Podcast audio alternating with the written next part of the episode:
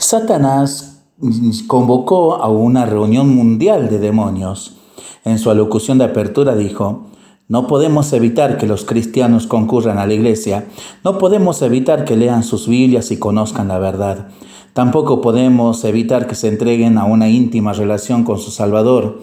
Cuando llegan a esa situación con Jesús, nuestro poder sobre ellos se rompe. Así que dejémosles concurrir a sus iglesias, dejémosles tener sus reuniones sociales y cenas, pero robémosles el tiempo, así no tendrán oportunidad de desarrollar una relación con Jesucristo. Esto es lo que quiero que hagan, distráiganlos durante todo el día. ¿Cómo haremos eso? gritaron los demonios. Manténganlos ocupados en trivialidades de la vida e inventen innumerables cuestiones para ocupar sus mentes. Tiéntenlos a gastar, gastar, gastar y pedir, pedir, pedir prestado. Persuadan a sus esposas a salir a trabajar por largas horas y a los maridos a trabajar seis o siete días cada semana, diez a doce horas diarias. Así ellos podrán mantener ese estilo vacío de vida. Eviten que pasen tiempo con sus hijos. Como su familia se fragmentará pronto, sus hogares no encontrarán salida a las presiones del trabajo. Sobreestimulen sus mentes, así ellos no podrán oír aquella voz calma y suave. Tiéntenlos a escuchar mucho la radio, la música, cuando conducen sus automóviles. Mantengan continuamente sus televisores, sus computadoras encendidas en sus hogares. Asegúrense que cada negocio y restaurante en el mundo pase constantemente música popular.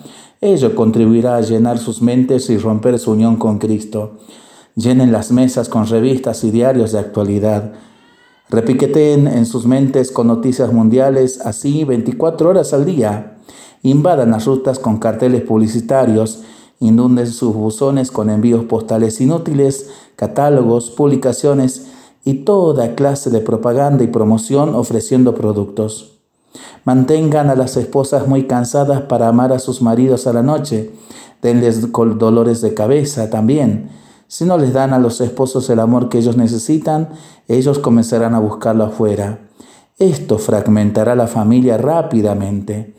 Denles un Santa Claus para distraer a sus hijos de la enseñanza del verdadero significado de Navidad Denles un conejito de Pascuas para no hablar de su resurrección y su poder sobre el pecado y la muerte.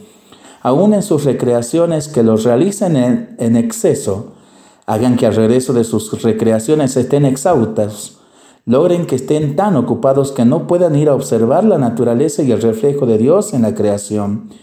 Envíenlos a los parques de diversiones, eventos deportivos, juegos, conciertos y cines en su reemplazo. Manténganlos ocupados, ocupados y ocupados. Y cuando se reúnan para una reunión espiritual, procuren que estén atentos a chismes y habladurías para que concluyan con conciencias preocupadas. Llenen sus vidas con muchas cosas triviales de tal modo que no les quede tiempo para la palabra o buscar el poder de Jesús. Pronto ellos estarán trabajando en su propia fuerza, sacrificando su salud y su familia. Esto funcionará era realmente un gran plan. Los demonios se fueron ansiosos a sus puestos asignados, procurando que los cristianos en todos lados estuvieran más ocupados y apurados, yendo de aquí para allá, teniendo muy poco tiempo para su Dios o sus familias, o para hablarles a otros del poder de Jesús.